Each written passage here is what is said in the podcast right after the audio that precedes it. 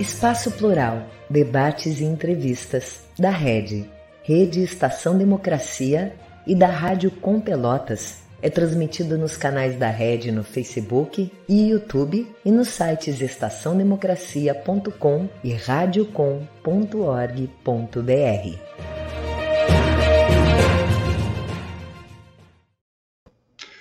Muito boa tarde.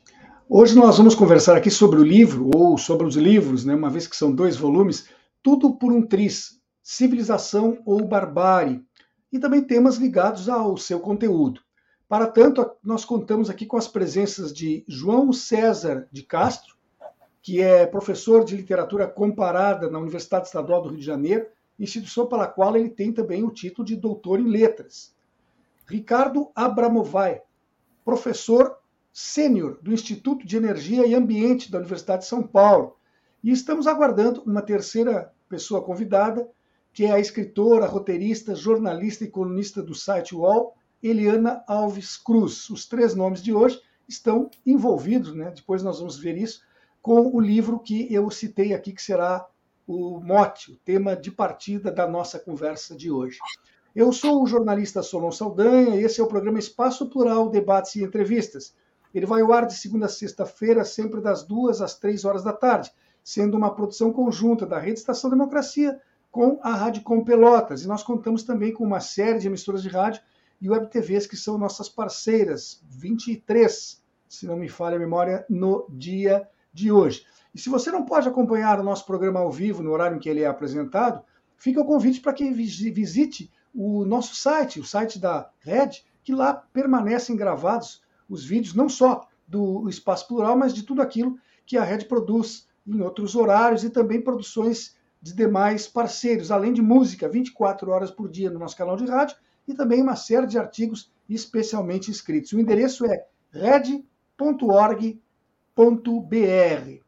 Eu dou as boas-vindas aos dois convidados que já estão presentes e começo então com a primeira pergunta. Professor João César, o senhor é o organizador dessa obra, que conta com textos de 42 personalidades do campo progressista. Então, inicie, por favor, nos falando sobre como se deu a decisão dela ser produzida e também sobre a oportunidade dela ter sido lançada e surgido justamente nesse momento pelo qual o nosso país está passando. Boa tarde, professor. A palavra é sua. Boa tarde, Solon Saldanha. Muito obrigado pelo convite, que é uma alegria, uma honra. Agradeço muito também à escritora Eliane Alves Cruz e ao professor Ricardo Abramovay por terem aceito participar dessa conversa. Solon, logo após a vitória do Gustavo Petro na Colômbia, eu estive em Bogotá por uma semana, dez dias. E como nós sempre fazemos nessas viagens, comprei muitos livros, conversei com muitas pessoas, e um livro em particular me chamou a atenção. Um livro que se chama assim, las elecciones que pueden cambiar la historia de Colômbia. As eleições que podem mudar a história da Colômbia. Era um conjunto de entrevistas com personalidades do campo progressista colombiano que respondiam basicamente a uma pergunta central: qual a importância destas eleições para o futuro da Colômbia?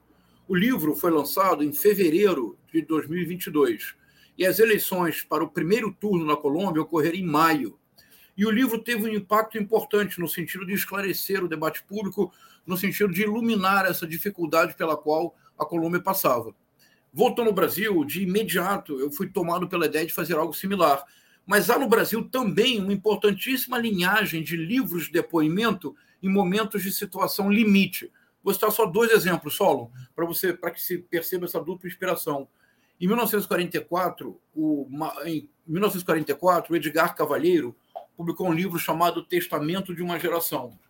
E no ano seguinte, em 1945, Mário Neme publicou Plataforma de uma Nova Geração.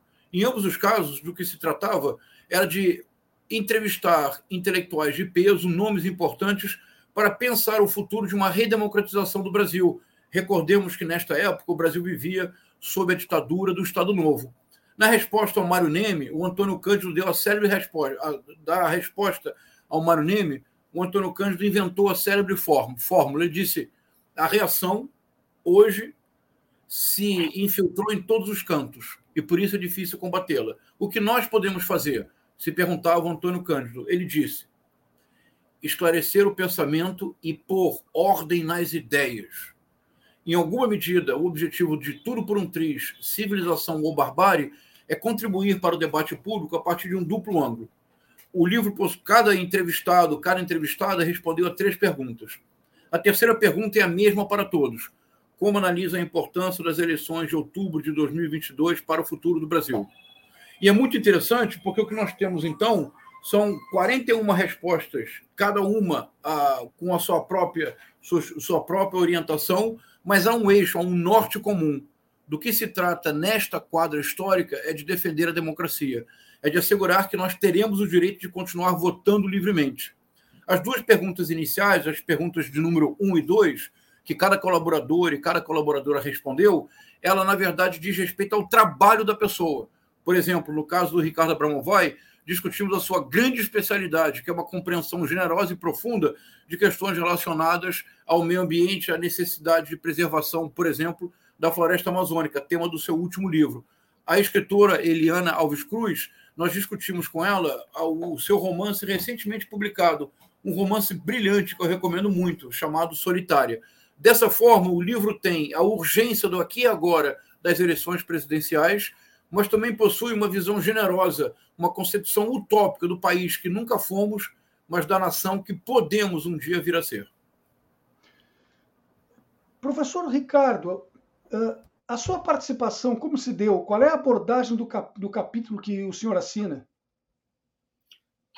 Eu fiquei muito impressionado com a capacidade que João César teve de eh, conhecer a obra dessas 41 pessoas e fazer perguntas pertinentes a cada uma delas. Eu recomendo vivamente às pessoas que estão assistindo que uh, leiam essas respostas vindas de pessoas que eu pessoalmente admiro muito. No meu caso, as perguntas do João, as duas primeiras perguntas, porque é uma terceira pergunta que é comum a todos, que se refere à importância das eleições uh, atuais pelas quais nós estamos passando, né, o processo eleitoral.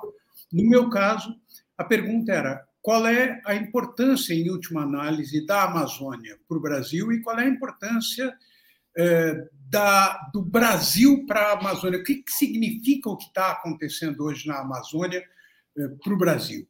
E a minha resposta teve duas dimensões básicas. A primeira é a constatação evidente de que o fanatismo fundamentalista criou raízes profundas na região amazônica, isso se mostra agora no processo eleitoral, levou a um processo destrutivo que, neste momento, está se consolidando sob a forma de anistia a multas, anistia bilionária a pessoas, as pessoas que estão nos ouvindo, se alguém tiver cometido uma infração de trânsito, deixado de pagar uma parcela de devido ao imposto de renda, não haverá anistia. Agora, quem invade terra indígena, quem desmata, etc., esses estão sendo anistiados pela decomposição do aparato repressivo que havia sido constituído pela, pelo regime democrático e que tinha levado o Brasil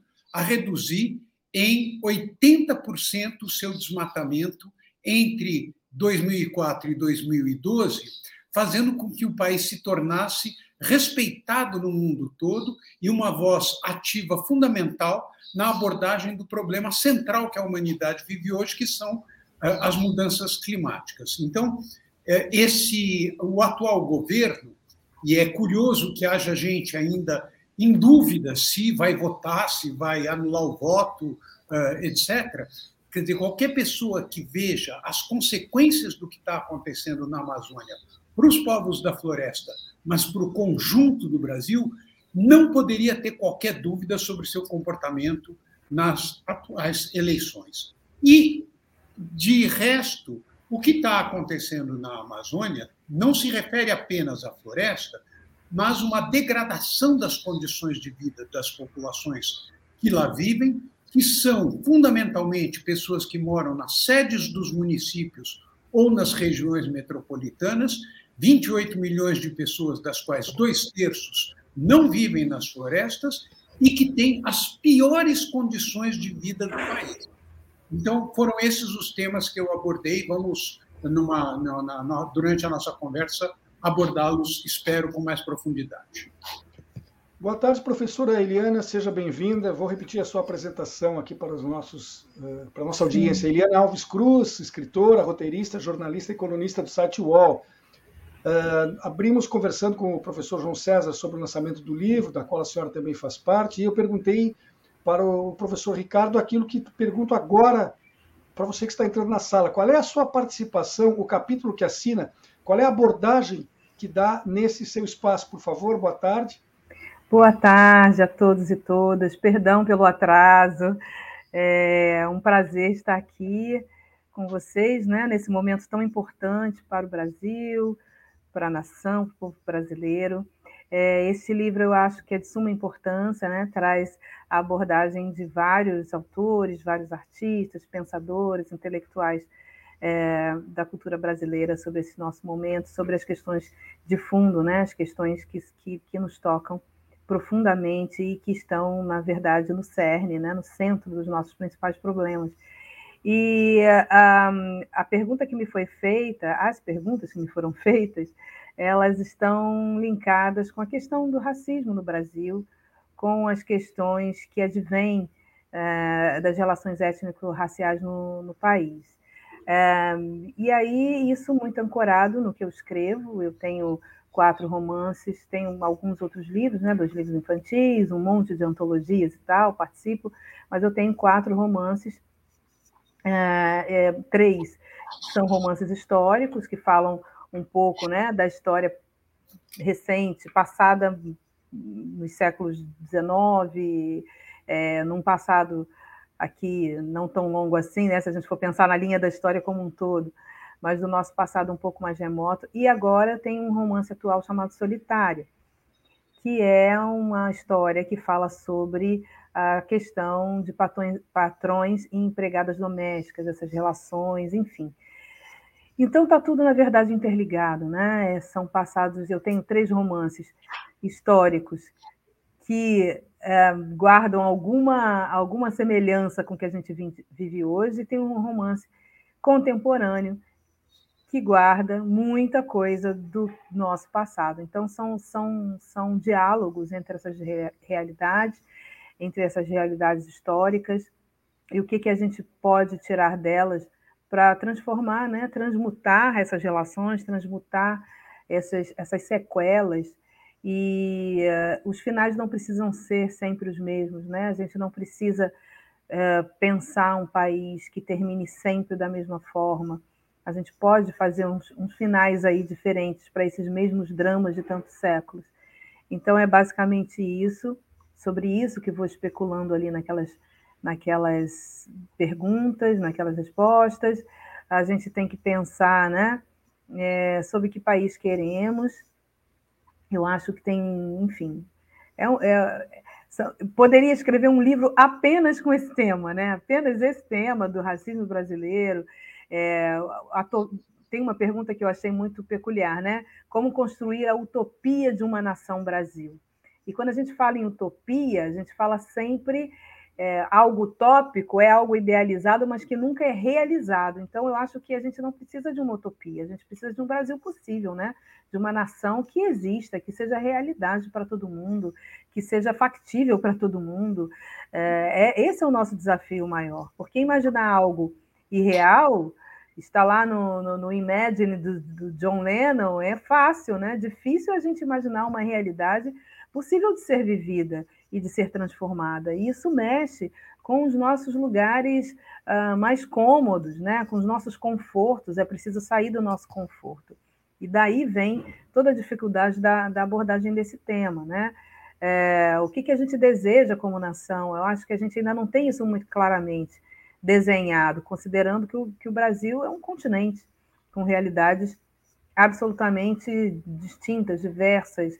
Uh, é uma riqueza, mas é também um entrave, né? Se a gente for pensar do ponto de vista de pensar uma unidade, porque essa unidade não existe, é uma falácia, é, uma, é, uma, é um engano dizer que a gente vai conseguir uma unidade. É, a gente vive muitos pa países dentro de um.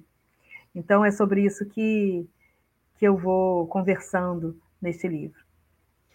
Professor João César, o senhor eh, explicou no início da nossa conversa que a primeira motivação que teve para a realização dessa obra, que o senhor organiza, foi ter conhecido na Colômbia um livro semelhante. Mas lá a, a obra foi lançada, pelo que o senhor disse, cerca de dois a três meses antes das eleições, acho que três meses. Aqui ela saiu mais próxima, pelo que eu entendi. O lançamento ficou muito sobre a hora do primeiro turno. Quanto tempo o projeto levou para ser gestado, a edição feita e a impressão concluída, professor? O senhor está sem seu microfone, professor.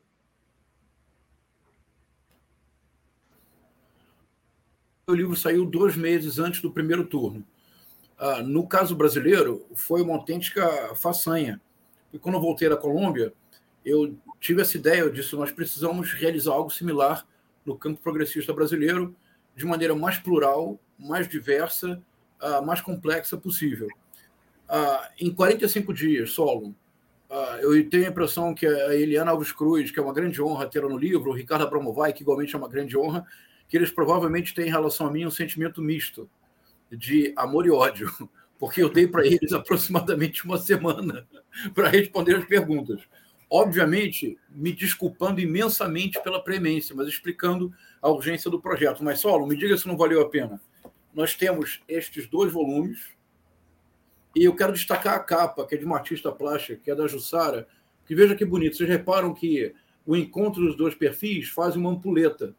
Sem dúvida. É o tempo que urge, é o calor da hora. Nós temos ah, aqui a capa, professor. Vou colocar um pouquinho a capa. Ah, tá. Isso. Obrigado, Solon. Muito obrigado. Para facilitar a, a, visão e a visualização aí do nosso, do, dos nossos ouvintes, nossos Algo que me comoveu muito neste projeto, Solon, foi, de fato, o engajamento e a solidariedade de todos os colaboradores e de todas as colaboradoras. Nós conseguimos realizar um livro que eu estou bastante convencido. Ele é um livro, e eu posso dizê-lo, porque na verdade o livro não é meu, o livro é deles, é do Ricardo, é da Liana, é de todos os 41 nomes que participaram do livro. As respostas, Solon, são absolutamente brilhantes, agudas, afiadas, relacionadas à urgência do tempo presente. A impressão que eu tenho, e os dois podem confirmar, é que, na verdade, este livro deu a oportunidade a muitos de dizer algo que há muito tempo estava preso na garganta. É como se fosse um grito que precisava ser lançado. Por exemplo, a, a reflexão de Eliana Alves Cruz, que ela mencionou agora, é muito importante. Se ela me permite, eu vou ler uma parte da resposta dele, dela. E veja que resposta notável, Solon. Porque havia essa pergunta sobre. Era assim: sem enfrentar e superar o racismo, como construir a utopia de uma nação Brasil? Que era o fecho da pergunta que partia do romance dela, Solitária, que, como eu já mencionei aqui, é um dos mais importantes romances da literatura brasileira contemporânea. A resposta da Eliane Alves Cruz é literalmente um soco no estômago. Ela diz assim: vou citar só uma parte. Talvez não precisemos de um país utópico, mas de um chão real e possível, dentro de nossa pluralidade e dos acréscimos vindos de tantas partes. Não há como saber sobre a nação que se deseja sem que não nos olhemos no espelho de forma menos idealizadora, mas reconhecedora do que verdadeiramente somos. Sem isso, seguiremos como tem sido desde há cinco séculos, ou seja, acreditando em um país que não existe. Veja, Solo, se você me permite, a força da resposta do Ricardo Abramovay para a pergunta sobre ah, o caráter predatório do governo Bolsonaro. Veja a frase que me parece definitiva. Liberalismo miliciano é o que impera hoje na Amazônia.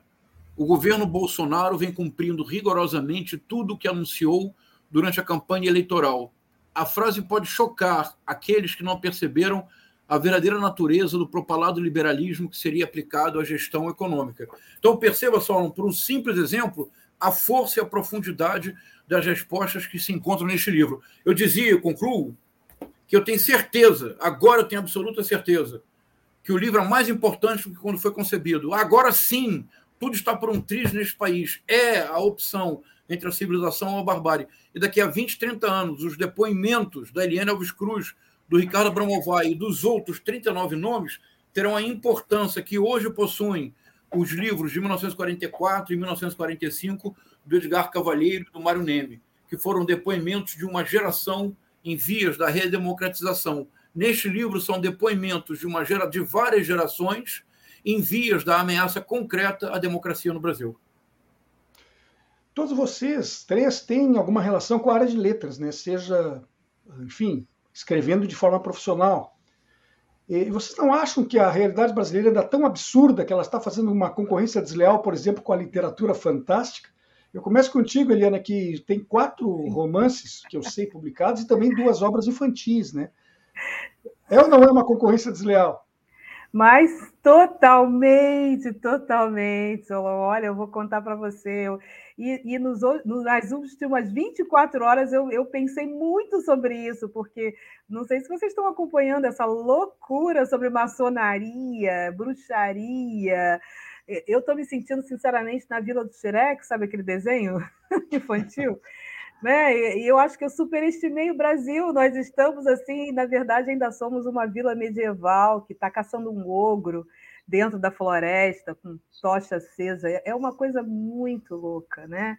Muito louca. E, e, e o Brasil ele tem assim um, uma pitada surrealista muito grande, né? Quando eu ontem vi naquela discussão sobre casa maçônica misturada com igreja evangélica, meu Deus, o que, que aonde chegamos, né? Então a gente tem um nível de surrealidade que às vezes esbarra humor, mas é tudo muito grave, né? É tudo muito sério, é tudo é, é, é tudo uma denúncia da, da, da, da, do gap educacional que temos, né? De como outras coisas substituíram a educação formal, de como outras coisas substituíram, entraram no lugar onde deveria estar a leitura, onde deveria estar a cultura, ou seja, é, é a religião colocada totalmente fora do seu, do seu, do seu quadrado, né? É, é, é nossa, é, é uma mistura muito louca e a gente realmente não tem tanta criatividade quanto o Brasil tem.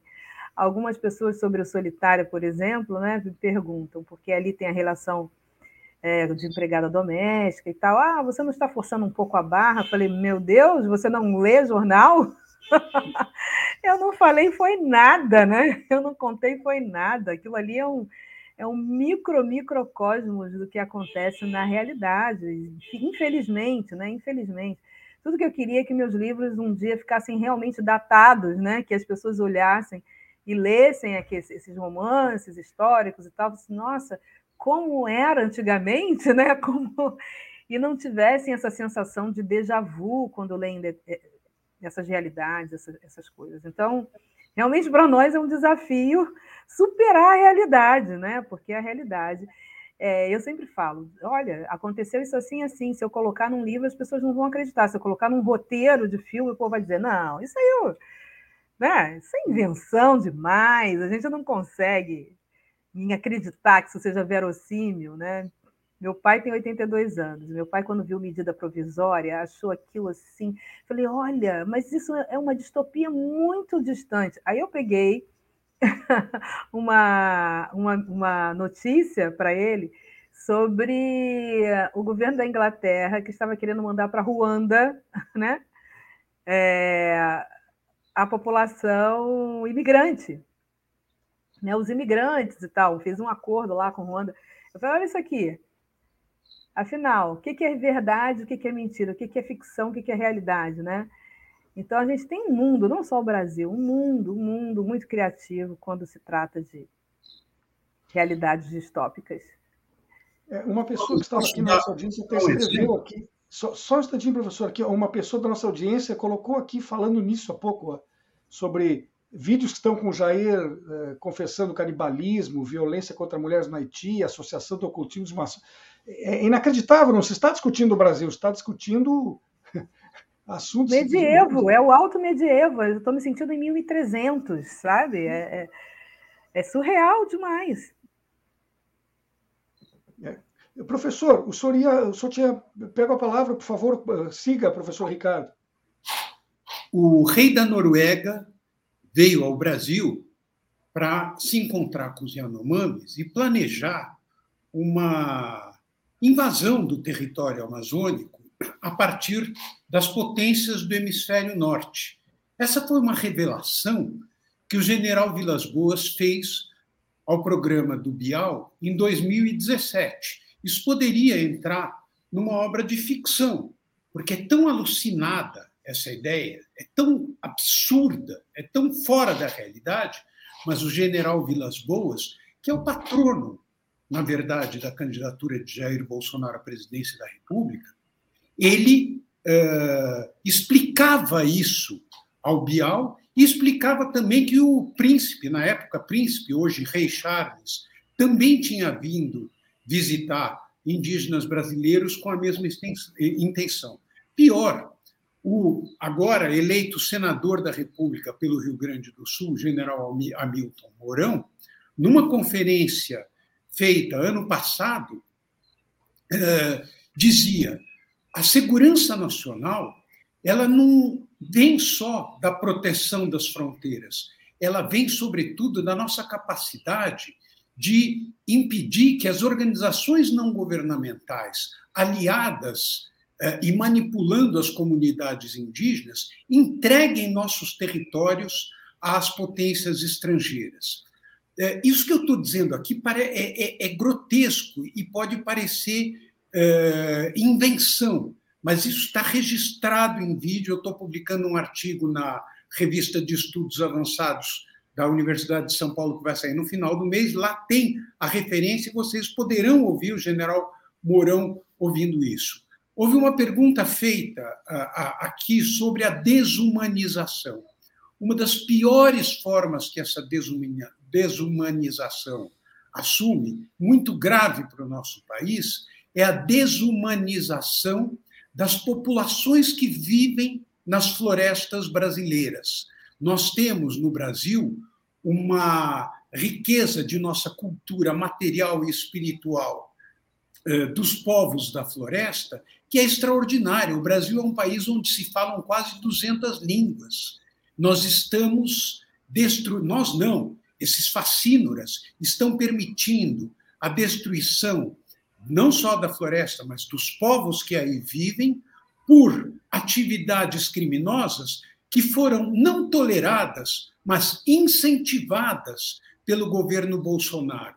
O governo Bolsonaro fez do apoio explícito à criminalidade no garimpo ilegal de ouro, na extração ilegal de madeira e na extração e na, e na grilagem de terras, fez destas atividades uma fonte fundamental para a consolidação do crime organizado, não só na Amazônia, mas na Panamazônia.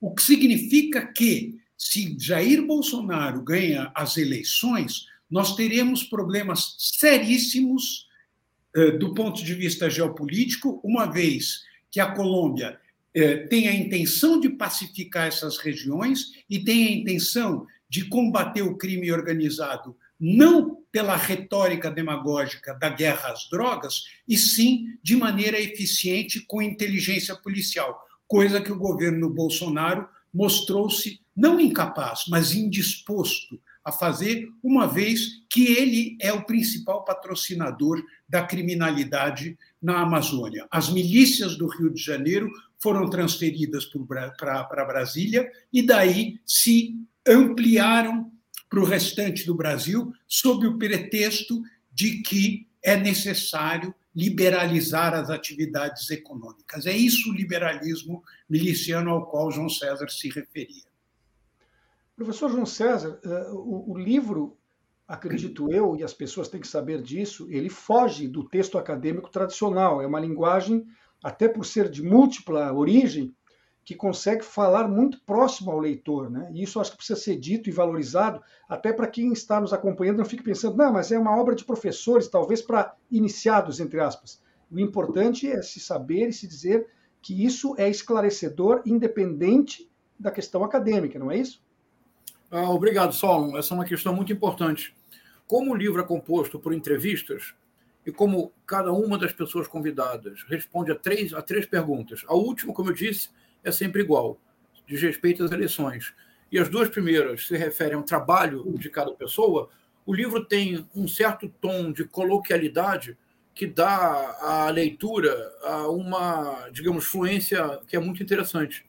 Mas isso diz respeito também, Solon, a um projeto de mais amplo prazo, de maior fôlego o fenômeno bolsonarista ele não é um fenômeno isolado no mundo. Eu acho que é um ponto levantado pelo Ricardo Abramovay agora. O fenômeno bolsonarista é parte de, do fenômeno político mais inquietante do século XXI, que é o avanço transnacional da extrema-direita. Veja o caso do Donald Trump nos Estados Unidos.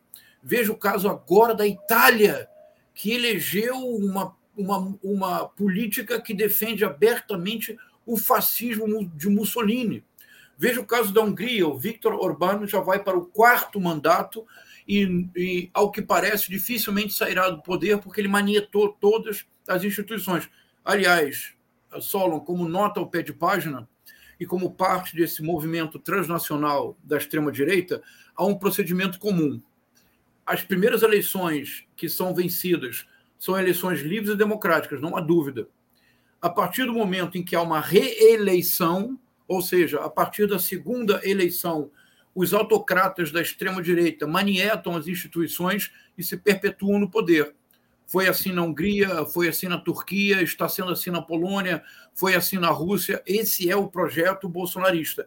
Era o projeto do Trump nos Estados Unidos. Então, a civilização ou barbárie, tudo por um triz, é uma descrição objetiva do momento que vivemos. Mas, mais diretamente a sua pergunta, Solon, e rapidamente, uh, para que escutemos a Eliana e o Ricardo, o avanço transnacional da extrema-direita seria incompreensível sem a, a deslegitimação de algumas instituições básicas, a imprensa livre, a universidade, a cultura e a arte como um todo. E por quê? Porque a imprensa livre, a universidade, a arte e a cultura, o que elas representam em última instância é um olhar crítico sobre a realidade. Veja, eu faço uma pergunta para a escritora Eliane Alves Cruz. O que ela faz com um olhar crítico adequado? Ela vira a pergunta pela avesso e diz: Ei, nós não precisamos de um projeto de um Brasil utópico. Nós precisamos, a partir do chão concreto da realidade brasileira, mudá-la, a realidade, não pensar numa utopia. É um pensamento crítico que subverte a própria pergunta. Eu perguntei para o Evandro Nascimento, um escritor que tem trabalhado ultimamente de maneira muito instigante com uma nova ideia que ele chama de pensamento vegetal. E eu perguntei: e como mudar as relações com o meio ambiente? O que fez o Evandro Nascimento nesse mesma perspectiva crítica? Inverteu minha pergunta e disse: olha, calma, a própria ideia de meio ambiente naturaliza o que precisa ser questionado, que é uma distinção radical entre nós, sujeitos humanos, e todos os outros viventes. Ele disse: mais do que meio ambiente, nós precisamos entender que nós vivemos num ambiente comum, o afetamos e somos, somos por ele afetados. Eu perguntei para o Ricardo Abramovay sobre o último livro dele, que tem uma hipótese fascinante, em que a Amazônia, em última instância, ela é autossustentável. Não é necessário um programa internacional de sustentabilidade para a floresta. A floresta é autossustentável e tem sido assim desde tempos primordiais. O que faz o Ricardo Pramovai com um olhar crítico agudo? Subverte a pergunta e diz: olha, calma. O que está acontecendo aqui é o seguinte: o que impera hoje na Amazônia é o liberalismo miliciano. Por isso, Solon, o Jair Messias Bolsonaro reduziu a zero, praticamente. Zero. Isso não, não é uma metáfora. Reduziu praticamente a zero o orçamento das universidades federais. Por isso, ele perseguiu um dos cientistas mais renomados do mundo, que foi, em 2019, eleito pela revista Nature como um dos cientistas do ano, o Ricardo Galvão, ex-diretor do INPE. Por isso, o Jair Messias Bolsonaro retira todo o dinheiro da pesquisa. Por isso, Jair Messias Bolsonaro, com requintes de sadismo, depois de uma lei importantíssima, a Lei Aldir Blanc e a Lei Paulo Gustavo, terem sido aprovadas com orçamento próprio pela Câmara e pelo Senado, o Jair Messias Bolsonaro veta todo e qualquer apoio à cultura, porque a extrema-direita só triunfa através de um sofisticado, e temos que reconhecê-lo, de um sofisticado sistema de desinformação. Por isso, nada é mais importante do que seguir o Milton Nascimento. É preciso estar onde o povo está, ou para dizê-lo com outras palavras. Nós que somos, a Eliana Alves Cruz, escritora, o Ricardo, o Ricardo e eu, professores universitários, nós precisamos reinventar a nossa linguagem nós precisamos dialogar com a sociedade como um todo. Contra a desinformação que levou a extrema-direita ao poder, projetos como este, Tudo por um Tri, Civilização Barbárie, em que nós nos dispomos a dialogar com a sociedade. Mas, João César, se me permite uma parte, né? É, eu acho o seguinte: a gente tem que pensar. Muito se falou, essa palavra foi resgatada, né? Foi muito utilizada nesses quatro anos. Essa palavra chamada genocídio. E quando a gente pensa em genocídio, a gente tem que pensar em outras dimensões do genocídio. É, antes da, da violência em si, antes do, do corpo que tomba, da tortura, né? antes dessa violência que, que, que extrai o sangue, existem outros extermínios que precedem isso. É, tem uma dimensão discursiva do genocídio e que o Brasil negligenciou essa dimensão distorcida, é, essa dimensão discursiva do, do genocídio, devido à nossa à pouca valorização que a gente dá às palavras, né? Então, quando alguém vem com um discurso muito violento e você acha que aquilo, né? Ah, palavras o vento leva? Não. Palavras o vento não leva. Palavras são tijolos que constroem a morte no final, né? Então, é, diante disso, a gente precisa compreender, e eu acho que aí é, a gente precisa ter um pensamento propositivo, ou seja, um pensamento que construa, que pense, que pense no Natal Nação Brasil, né? E pensando nesse tal Brasil que a gente, que a gente quer, a gente tem que pensar que discursos a gente está hoje proferindo e que, e que casas esse discurso, que, que, que construções esse discurso uh, vai, vai, enfim, enfeitar no futuro, né? É, eu acho que, que não existe direito que esteja dado. Tudo precisa ser conquistado o tempo todo. Né? Então, a gente negligenciou a força da palavra e a gente negligenciou essa necessidade de reafirmar as conquistas já obtidas para conseguir avançar. Em algum momento, em algum momento da nossa história recente, a gente descansou e não há, não é possível descansar. Então eu acho que por que, que eu aceitei escrever tudo isso em uma semana, para além da loucura, né, de por isso, por causa dessa, da importância que eu dou às palavras, da importância que eu dou à semente que é cada palavra plantada. É, aqui, o Rio de Janeiro, né, eu não sei se estão todos no Rio, mas aqui o Rio de Janeiro é um estado extremamente violento para, para pessoas como eu. Eu saio de manhã, acordo de manhã, hoje menos, né? Porque eu acho que eu já sou uma senhora, as pessoas olham para mim, né, com uma mulher de meia idade, já existem algumas concessões que se fazem, né? Porque o Brasil é esse país etarista que acha que pessoas de meia idade não cometem nenhum delito. É, mas meu filho tem 22 anos, então eu acordo de manhã todo dia pedindo pela vida dele, mesmo porque é, é fato, né? é real, é real que esse discurso uh, naturalizou a morte dele, naturalizou o corpo dele no lugar da violência. Né? Então, quando a gente pensa em tudo por um triz, é um triz de verdade. Né? Se você aqui virar, se você pega um Uber e ele pega uma rua errada, você está com a sua cabeça prêmio, né? Se você, enfim, está num bar e, e ousa olhar torto para um cara que está armado, então é, é esse o país que a gente vive também, né? Também. Isso não é tão palpável para determinada camada da população que domina, eu acho que a intelectualidade, né? Isso para algumas alguns setores intelectuais, isso é algo da ordem assim do ah, não está no dia a dia dessas pessoas, mas está no meu, né? Então eu preciso colocar isso em palavras, eu preciso transformar essas palavras em alguma coisa potente que que, que, que não corrobore com o genocídio. É, na verdade, Eliana, você e o professor João César estão no Rio, o professor Ricardo em São Paulo e eu em Porto Alegre, coisas que a tecnologia nos, nos permitem. Né? Professor Paulo, Ricardo, o, enfrentamento ao, ao, governo de extrema-direita se dará, se dará nas urnas agora em 25 dias. Mas seja qual for o resultado da apuração, esse enfrentamento deverá ter continuidade uh, depois, até pela luta da governabilidade. Né? O senhor acha que o bolsonarismo veio para ficar? É, é difícil responder. A minha, minha inclinação é, vai no sentido de dizer que sim, que o bolsonarismo veio para ficar no seguinte sentido. É, Criou-se, é, em primeiro lugar, do ponto de vista da maneira como é, se faz a política partidária institucional.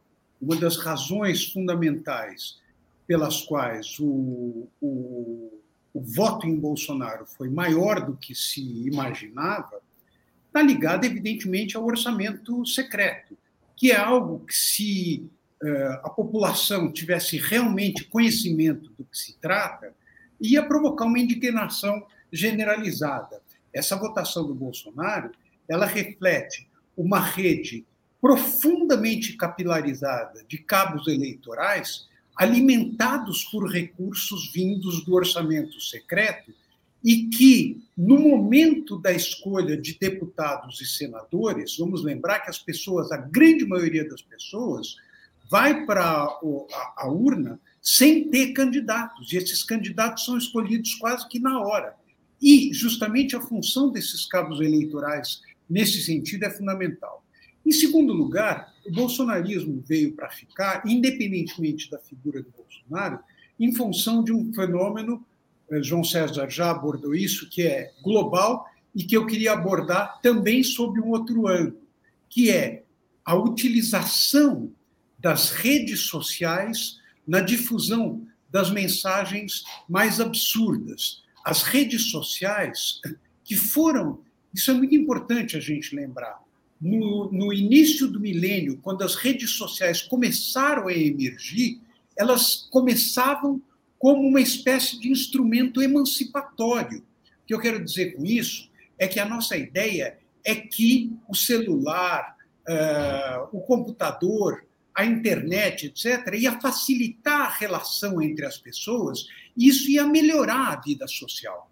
O que aconteceu foi exatamente o contrário as redes sociais elas estimularam o grotesco, o espetacular, o cinismo, estimularam as piores manifestações do espírito humano, que são as que mais chamam a atenção. O que nós estamos dizendo aqui, muito provavelmente, não é, não, não, não é algo que vai chocar no sentido de chamar a atenção. Por exemplo, esse rapaz que teve quase um milhão e meio de votos em Minas Gerais, ele fazia suas lives com uma arma na mão. Quer dizer, coisa que, que, que é, é, pelas redes sociais, isso tem uma difusão extraordinária. E, evidentemente, aqueles como nós, nós que estamos aqui, e provavelmente as pessoas que estão ouvindo, assistindo esse programa, nós somos pessoas que uh, prezam a razão, o afeto, a empatia, a solidariedade, valores humanos fundamentais, nós não vamos apelar para o grotesco, para a mentira, para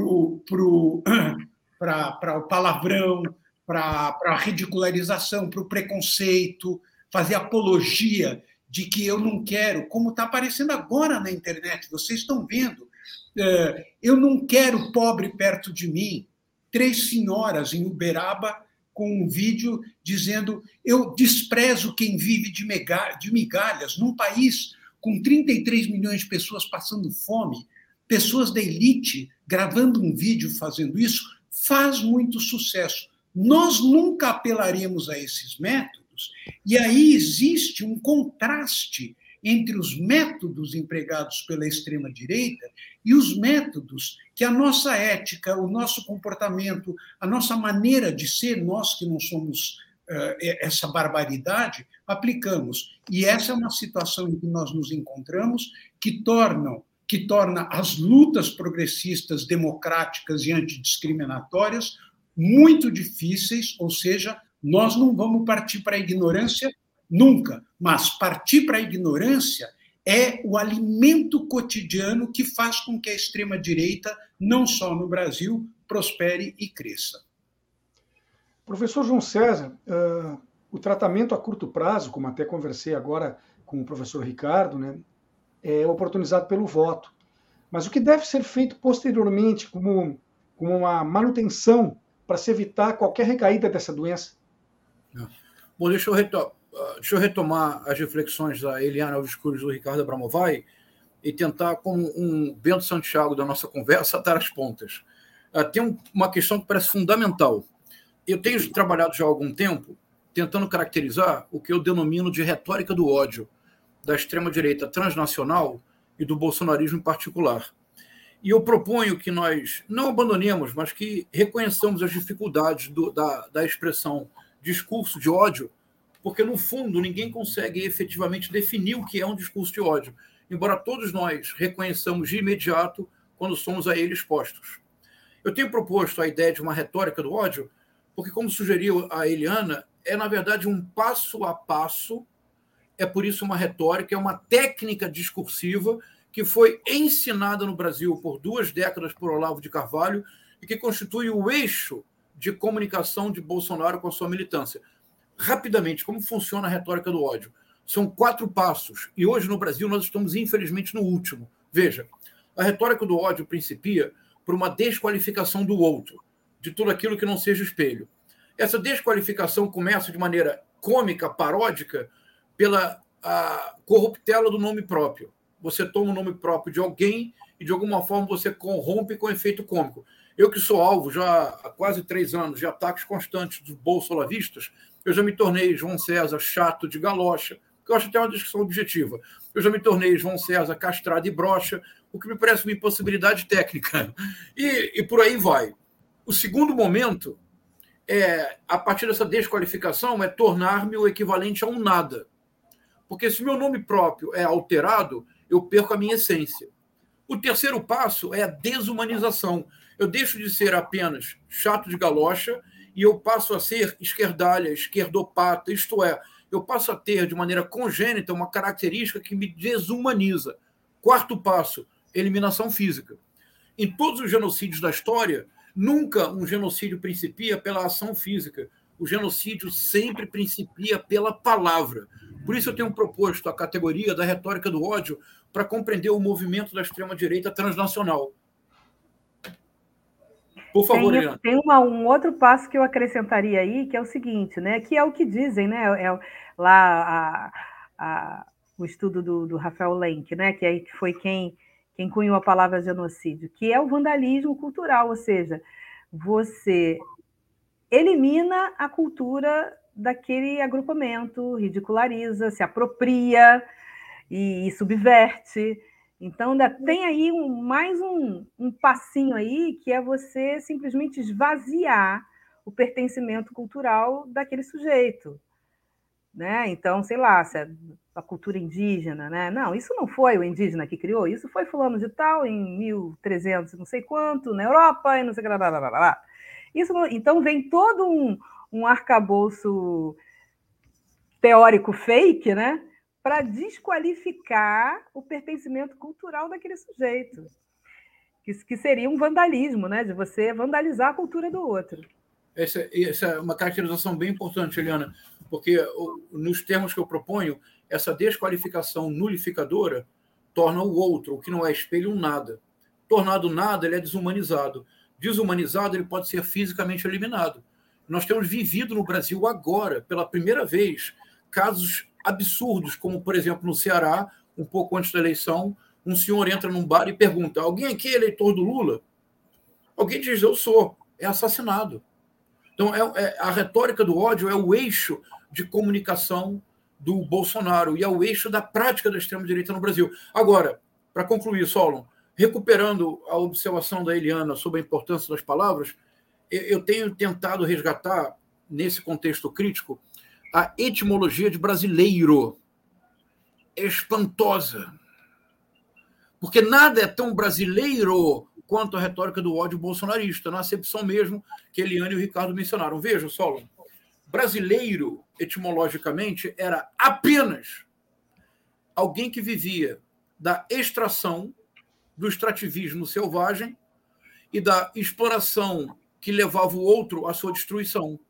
O brasileiro era apenas o traficante de pau-brasil. Era só isso. A própria ideia do brasileiro ela nasce numa dupla face. De um lado, extrativismo selvagem, destruição completa, predação absoluta de tudo que não seja o próprio sujeito.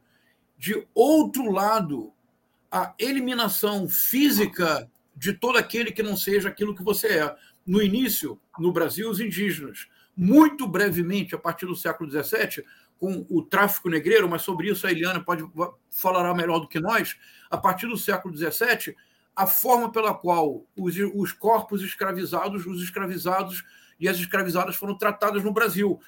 Até avançada a, a monarquia no Brasil, era muito comum. Como sou historiador, eu trabalhei muito com testamento da época, uh, e você encontra referências assim: testamento, tantos acres de terra, tantas cabeças de gado, tantas peças.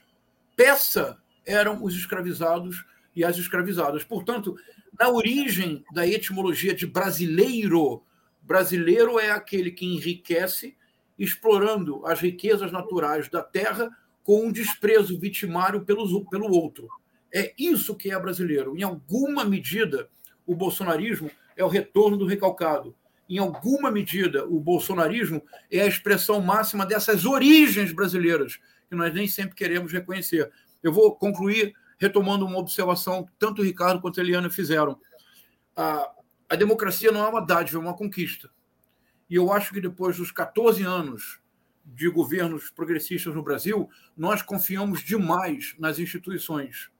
Eu acho que nós confiamos demais na solidez das instituições, sem nos dar, darmos conta que havia um movimento subterrâneo de reorganização de forças da extrema-direita no Brasil que remontam pelos trabalhos de pesquisa que eu fiz, ao início da redemocratização, remontam a 1985. Não é algo recente, nós simplesmente não conseguimos ver. Por isso, Solon, se tudo der certo, se o tudo por um triz for adiar esta questão, a partir de 1 de janeiro de 2023, nós temos pela frente uma, uma tarefa imensa, porque o sistema de desinformação da extrema-direita hoje se enraizou nas casas brasileiras Hoje há dezenas de milhões de brasileiros e de brasileiras que só se informam todos os dias por essa midiosfera extremista, que é composta por fake news, teorias conspiratórias e que geram uma autêntica realidade paralela. Você hoje tenta dialogar com um bolsonarista raiz, qual é a dificuldade? Não é que ele não tem argumento, é que ele tem argumentos demais, embora todos sejam falsos. O nosso trabalho, se tivermos a, a opção de ter este trabalho a partir de 1 de janeiro de 2023, será um trabalho para mais de uma década, centrado na educação e na cultura. Foi por, justamente por isso, com essa visão muito interessante que você explanou de uma forma abrangente, é que eu tinha feito essa pergunta no sentido do que fazer para o tratamento de choque, após o tratamento de choque do voto, naquilo da manutenção para que se evite recaída. Agora o nosso tempo já está me apertando aqui, eu vou ter no máximo dois minutos, um minuto e meio para cada um de vocês, e eu gostaria então de ouvir uh, projeções realistas para o Brasil de 2023, considerando ambas as hipóteses. O que vai acontecer com o Brasil em 2023 se o Lula estiver iniciando o primeiro ano de um novo mandato seu? E o que vai acontecer se o Bolsonaro estiver iniciando o seu quinto ano consecutivo como presidente da República? Professor Ricardo, só lhe peço isso, um minuto e meio. Tente, com uma forma sintética, expor o que o senhor pensa a respeito disso. Se for o Bolsonaro, o Brasil vai se perpetuar como párea internacional uh, por inúmeras razões, mas a mais importante é a continuidade da destruição na Amazônia. Se for o governo Lula, a primeira tarefa importante é reconstituir, é fazer um revogaço no que se refere a, a, ao desmonte institucional que foi promovido na, na repressão a criminalidade na Amazônia, em primeiro lugar, e, em segundo lugar, né, são, são, isso está muito relacionado com a história de brasileiro que o João César estava falando. Nós temos duas características centrais da nossa vida social e econômica. A primeira é a permanente depreciação do trabalho. Isso está muito ligado a esse tema do brasileiro que o João César falou. Portanto, revalorização do salário mínimo, combate à fome, uh, dignidade do trabalho, educação, educação profissional para aqueles que não entraram na universidade. É necessário um plano de urgência nesse sentido. Segundo lugar, reverter o processo de reprimarização da nossa economia. Nossa economia, hoje, é totalmente dependente de algo que vai desaparecer, que é que são as exportações de soja e as exportações de carne. Não é possível um país do tamanho do Brasil ter a sua economia centrada em setores que são tão contestados globalmente. O mundo não quer uma alimentação dependente de carne e soja produzidas nas condições que são produzidas no Brasil e na, na, que é, a própria China quer abolir essa dependência em que se encontra hoje eh, com relação à oferta brasileira. Então, o governo Lula vai ter essa dupla missão: revalorização do trabalho e reversão da primarização, da reprimarização da economia. Eliana, seu minuto e meio. Então, vamos lá. Se for o Bolsonaro, eu acho que qualquer analista político de Butiquim sabe disso, né?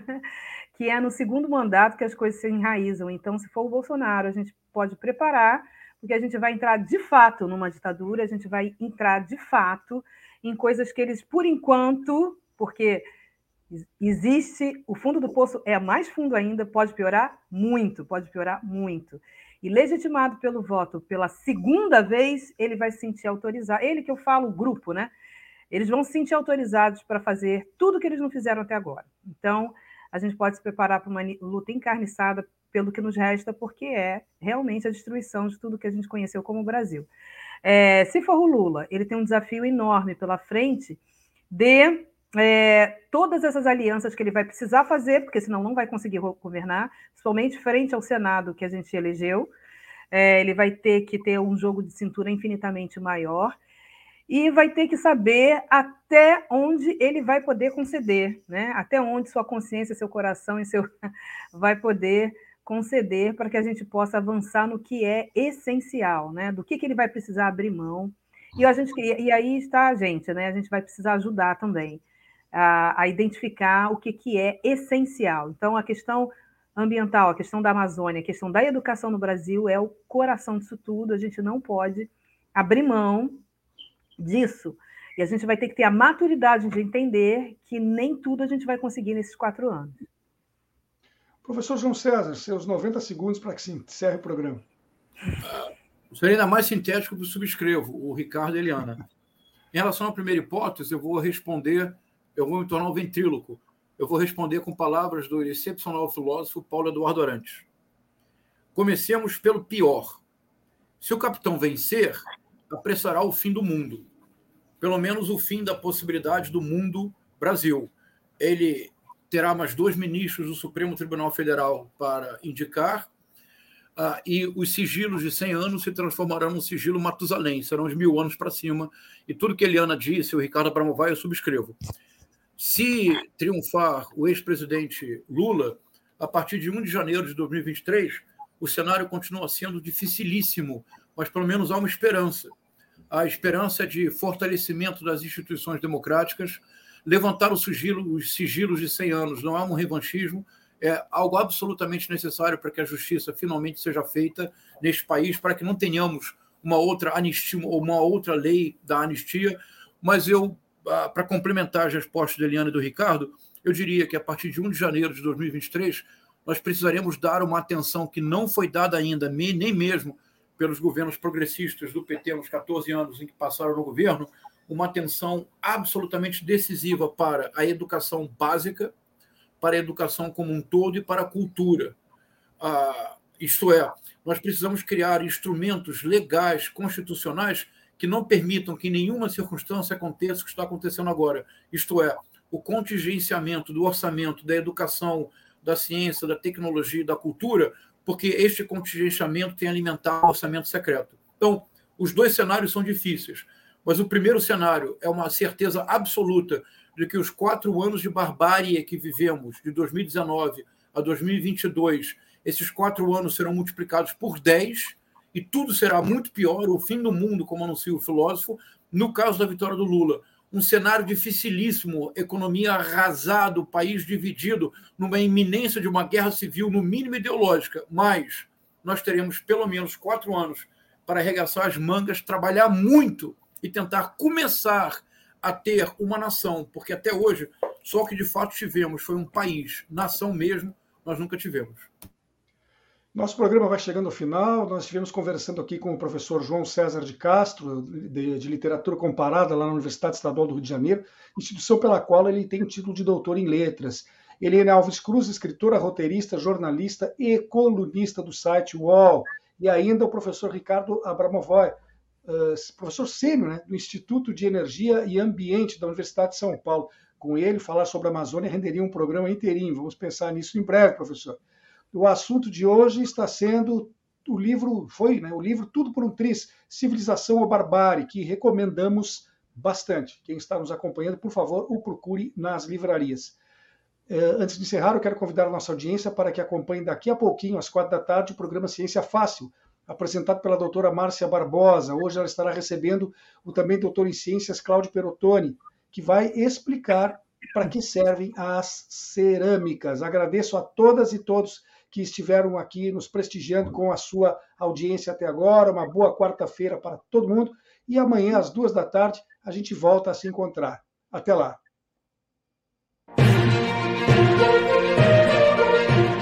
Espaço Plural é exibido pelas redes sociais dos seguintes parceiros: Rede Soberania, Jornal Brasil de Fato RS, Coletivo, Vale do Mampituba, Rádio Ferrabras FM de Sapiranga, Coalizão do Movimento contra a Discriminação Social, Coletivo Pão com Ovo, Jornal Brasil Popular e TV Caxias em sua página no Facebook e pelo canal 14 da NET Claro.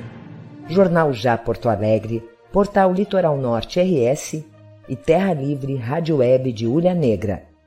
Passo de Torres TV e para Desporto TV em seus canais no YouTube.